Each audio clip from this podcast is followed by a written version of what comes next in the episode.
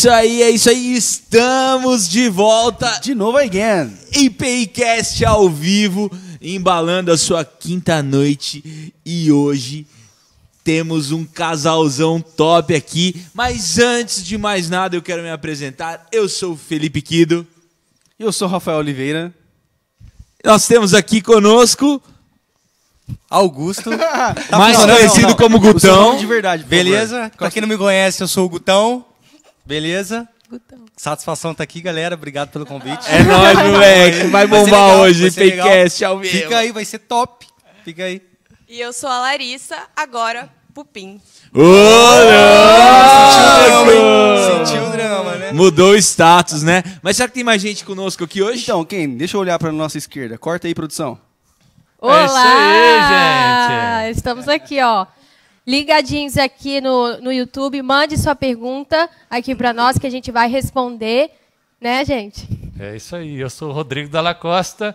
Tamo aí. Nós vamos ter hoje uma interação, porque hoje é ao vivo, ao vivo. Ao vivo, galera. Ao vivaço. Ao nunca vivo. antes na história desse podcast, nunca antes na história, um podcast ao vivo, ao vivo, né? Mas eu quero aqui já mandar a bola lá pro meu brother Rodrigo da Lacosta. E aí, velho, qual que é a pauta de hoje? Sobre o que nós vamos falar? Manda a real aí.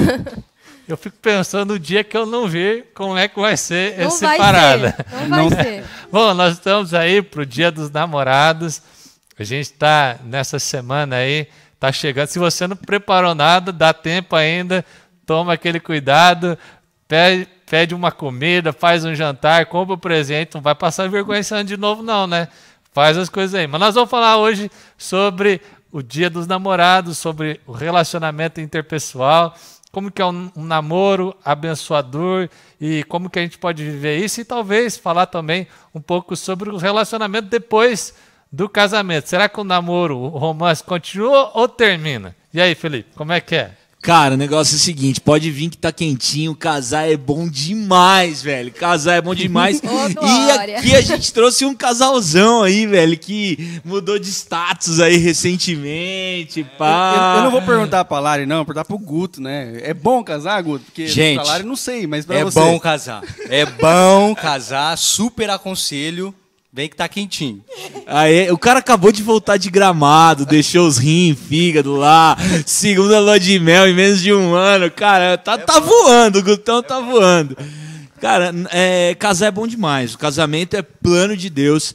E quando a gente pensa é, o namoro, quando a gente pensa esse conceito, não tem como a gente é, negar que isso é um conceito do mundo moderno, pós-moderno. Essa não é uma realidade bíblica e nós não vamos encontrar na Bíblia especificamente esse assunto sendo abordado, porque naquele tempo não havia namoro. Naquele tempo não havia, inclusive, adolescência. Hoje a gente vive esse dilema, né? Quando começar a namorar. A Bíblia ela não trabalha com, essa, com esse momento na, na vida das pessoas. Na, no, no mundo judaico, o menino ele era menino, depois ele se tornava homem. A partir dos 12 anos ele era homem, já podia casar, assumir responsabilidade e tudo mais. Então, esse conceito de namoro a gente não vai encontrar especificamente na Bíblia, mas a Bíblia vai nos munir de muitos valores que vão nos ajudar a ter um namoro bíblico, saudável, santo e abençoador. É, eu, eu queria saber, até perguntar para a Lari, porque nós estamos falando de namoro que levam a casamento, né? Qual que foi a principal mudança do namoro pro casamento que você sentiu?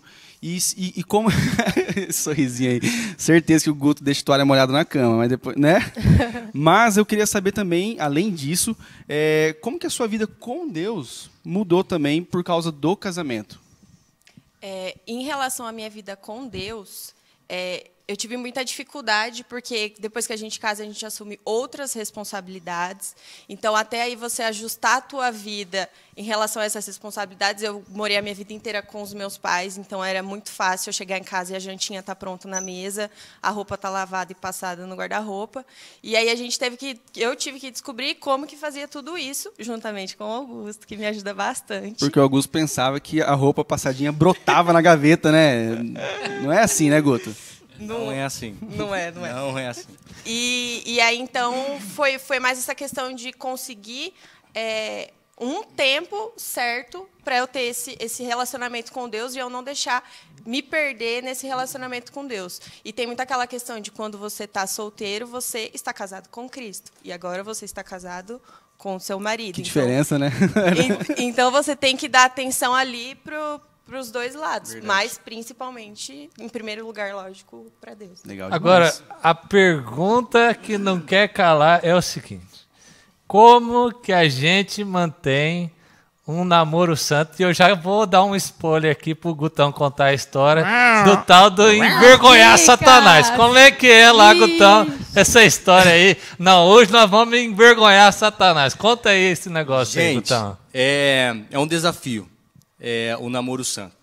Mas, assim, para eu vejo assim, para o nosso relacionamento foi fundamental, porque foi a partir de um namoro santo que eu e a Larissa pôde se conhecer de verdade. Porque quando a gente, no mundo, tinha um relacionamento de, de sexualidade, a gente resolvia tudo na carne. Só que o problema da carne é quando dá uma briga, a gente tem insegurança, né? Então a gente sempre tinha ciúmes, né? Porque eu tinha ciúmes de eu não estar tá atendendo às expectativas dela, ela me trocar, né? Por outra pessoa. Então, quando a gente teve esse assumiu o compromisso de um namoro santo, a gente começou a, a se conhecer de verdade. Só que tem esse desafio, né? Para mim foi muito difícil, porque eu vim do mundão, para quem conhece um pouco do meu testemunho, eu, eu gostava da, da loucura, da, da, do prazer momentâneo. E, cara, quando eu vim para a igreja, eu já vim assumindo esse compromisso de largar tudo, inclusive né, a, a sexualidade, né, a, a, a vida sexual. E para mim foi um desafio. Então, quando eu e a Larissa começou a namorar, foi difícil, né? A Larissa ia lá em casa assistir um filminho, tal, eu queria assistir o filminho, Rafa, abraçadinho. Netflix. Netflix, né? Ligava o ar no 16 e pegava o edredom. Não aprendam com esses exemplos, não Pegava o edredom. É. Não aí, é a história não do BBB, certo. E aí, gente, dá certo no primeiro dia né, que vai tudo bem, tal, você tá crentão, tal. Aí no segundo dia, tal, já rola um negocinho. Aí no terceiro dia você já vai explorando os limites, né? E aí Até porque a gente já conhecia os nossos limites. Até porque a gente já conhecia os nossos limites. A história que o pastor está falando é, se deu quando eu e a Larissa tinha esse propósito de, da santidade. Só que para o homem é muito difícil, gente. Porque para a mulher, ela vem dar um beijinho na sua boca tal, vai embora, tá tudo bem. Agora, para mim, que tava na seca, no deserto do, do Saara aí, já faz uns quatro meses, aquele beijinho, meu irmão, ficava remoendo a semana inteira eu na maldade. Era a semana inteira eu na maldade, Rafa. Ah, e aí, o que que acontecia? Ela chegava sexta-feira lá em casa, tal, né? Filminho.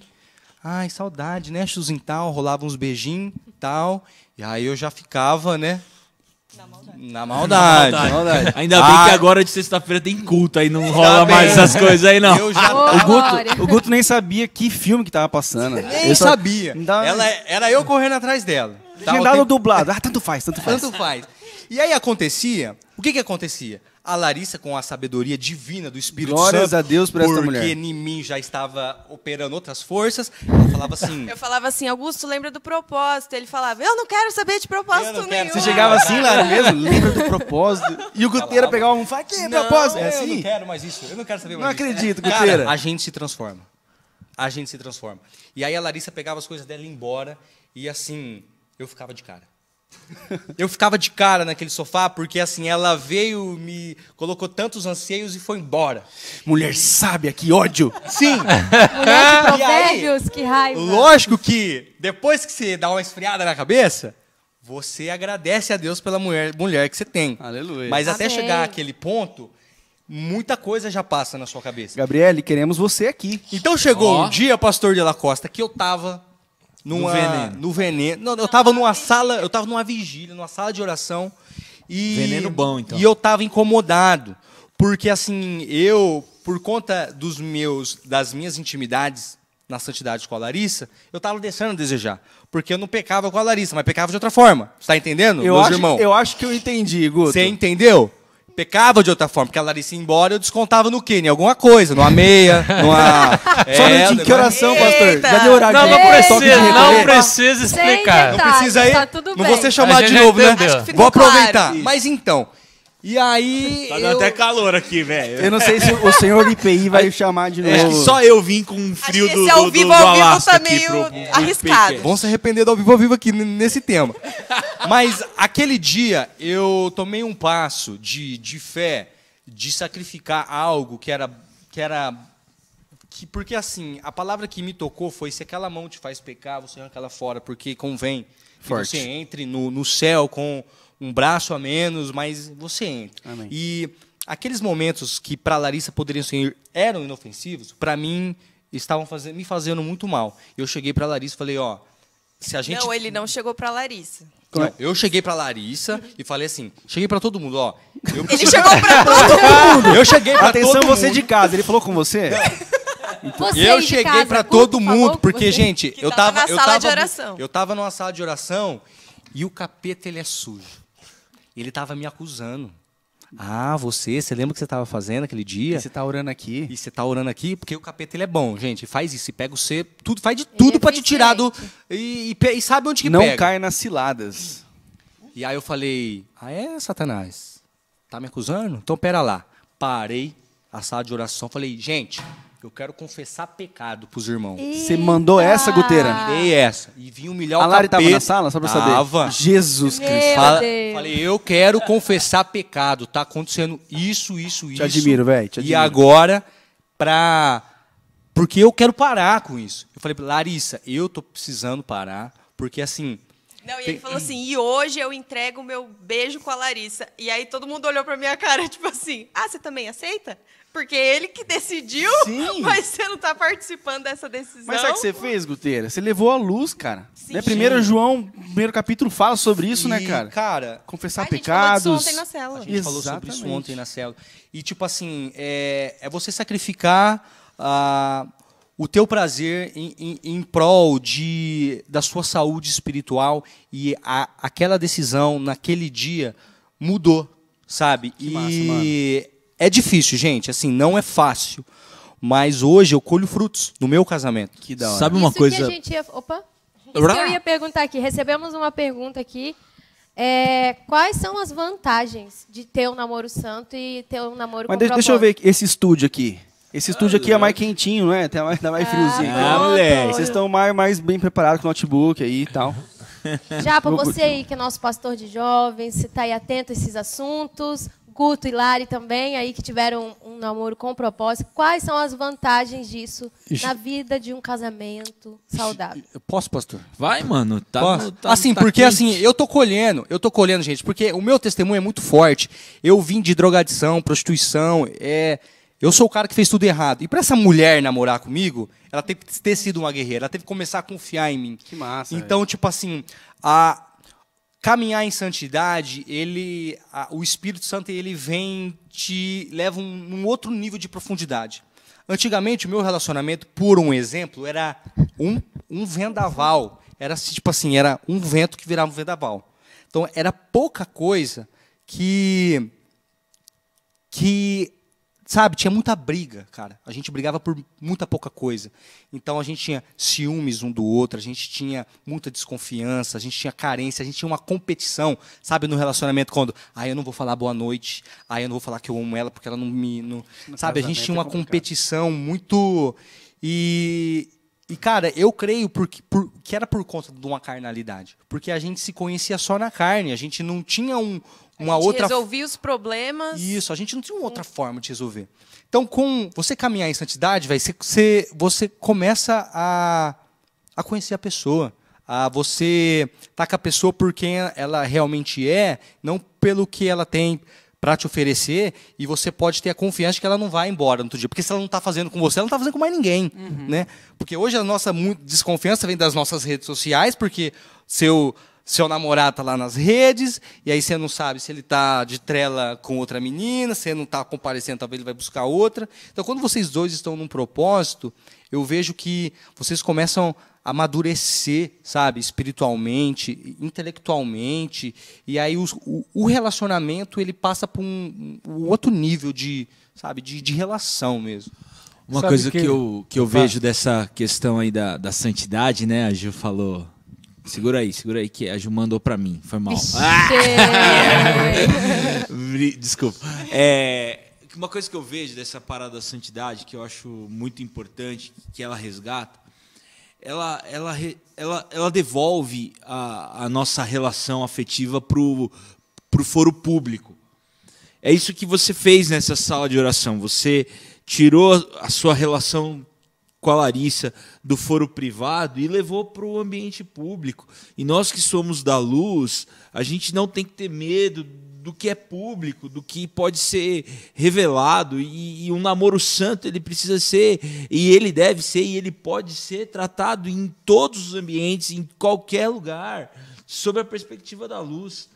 É, esse essa questão de levar a relação afetiva para o foro íntimo apenas vai, vai potencializar demais essas questões do, do prazer, essa questão do, da performance e, e, e, da liberdade individual, que é esse lance de, da autossatisfação.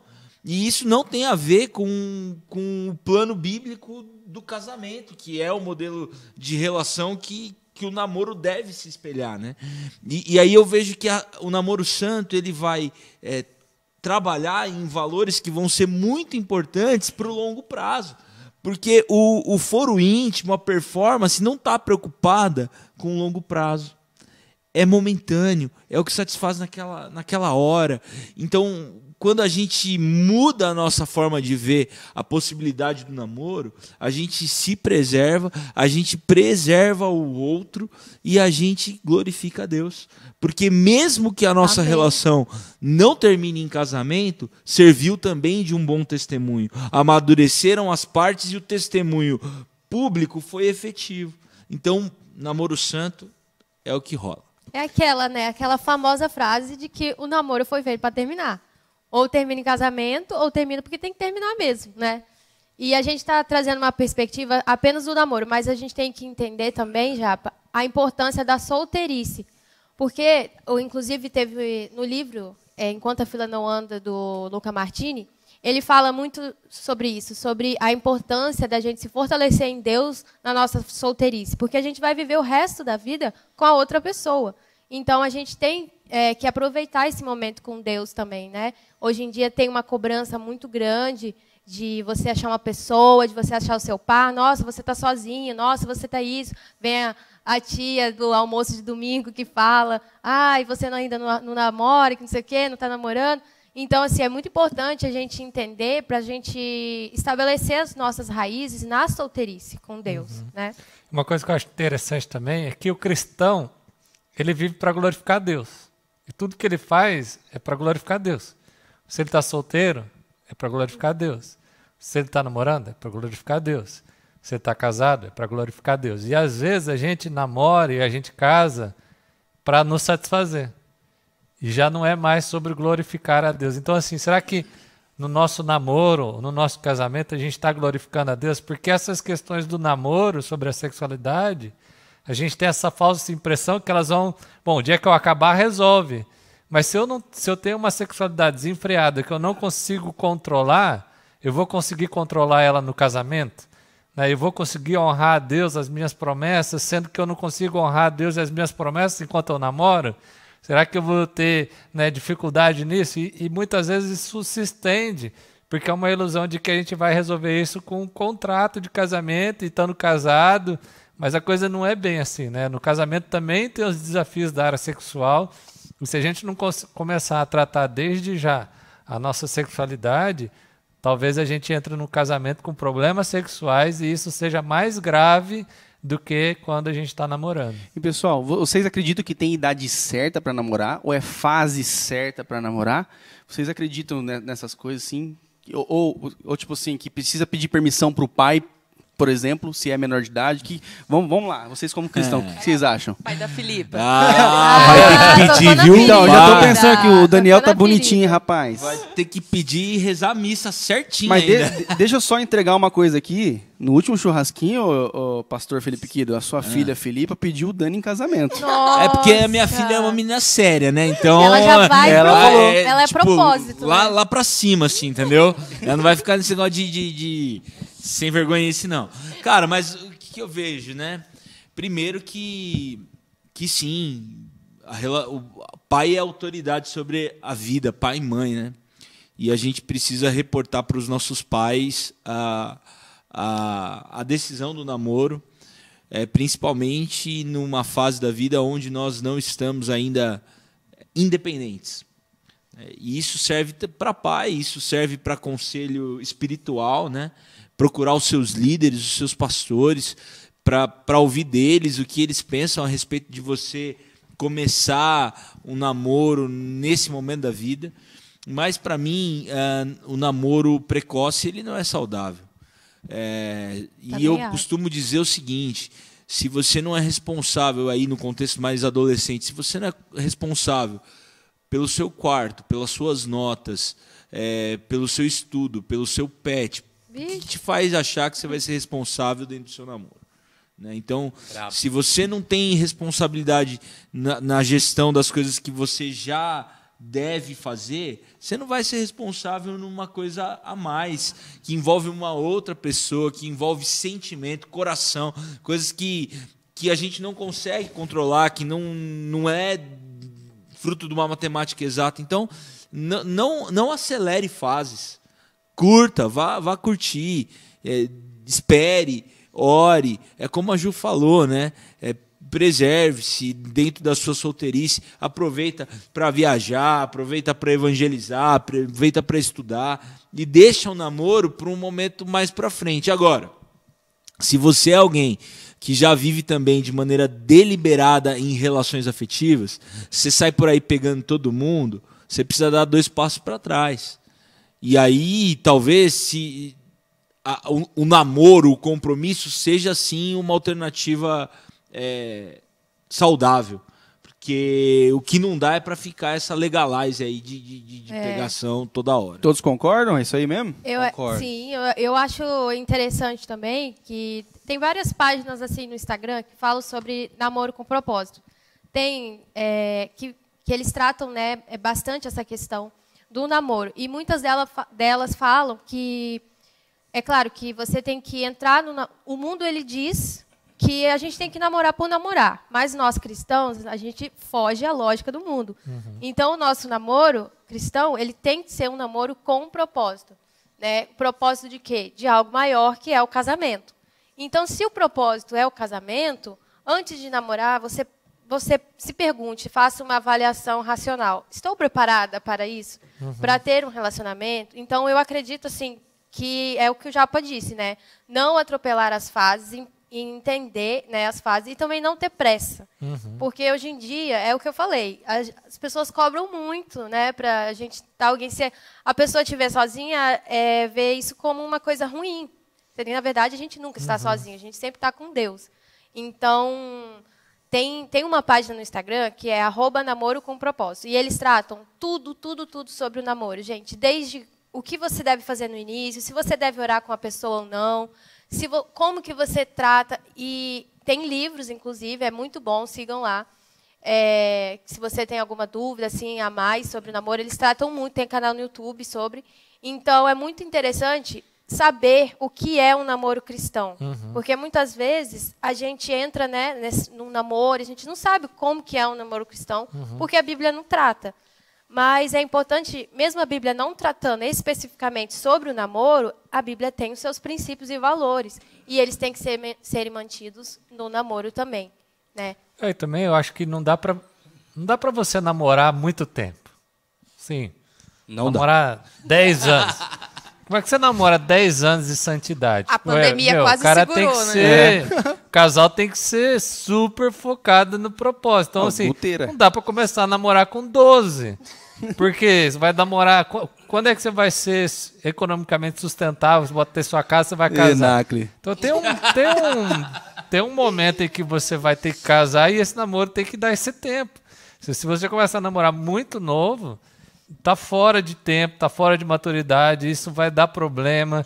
Se esse, esse negócio é para virar em casamento, vai ser muito longo e isso vai ter problema, porque todo, toda a intimidade para frente é muito difícil. Essa é como o Guto falou, é sacrifício. É só com muita oração, muito propósito para você voltar para trás, porque toda intimidade para frente é difícil voltar. Gente, eu queria polemizar agora, já pode estar na hora da polêmica? Vai. Tá na hora? Hora da polêmica pastores. com- Não, assim, agora ou nunca? É por isso Não que é a gente chamou gente. Nunca mais eu chamo esse cara Lá aqui. vem. Ó, Aí Gente, chegou. agora é Agora sério, polêmica. agora é sério. Ó, eu me converti em 2019, vindo uma vida desgraçada. Pronto a, a ter um propósito e querer a vida do Senhor de santidade. E quando eu assumi esse propósito, no meio cristão eu parecia um ET, Rafa. Como assim? Ué, porque a, a coisa no meio, no meio cristão, pastor. Tava mó legalize. Tá legalize. Ah, entendeu? tá. Eu cheguei fora, no entendi o que você falou. Em que eu tava vindo de célula e tal, mas os caras, ô louco, velho, você tem namoro santo? Eu falei, eu tenho. Os caras, ô, cara, mas você... O crente você- de 10 anos, o você, quê? Você é um ET?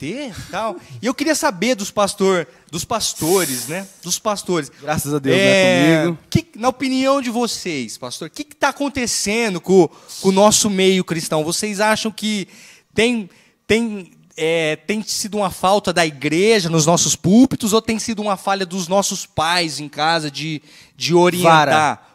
Porque, assim, a coisa, até no meio cristão, já está. Já desandou. Já está desandado. Se você acompanhar as últimas pregações do Japa, eles tratam, É tá verdade. tratando muito bem sobre esses assuntos, inclusive no nosso canal, você pode dar uma olhada nessas pregações que estão ótimas. Qual que é o canal, Ju?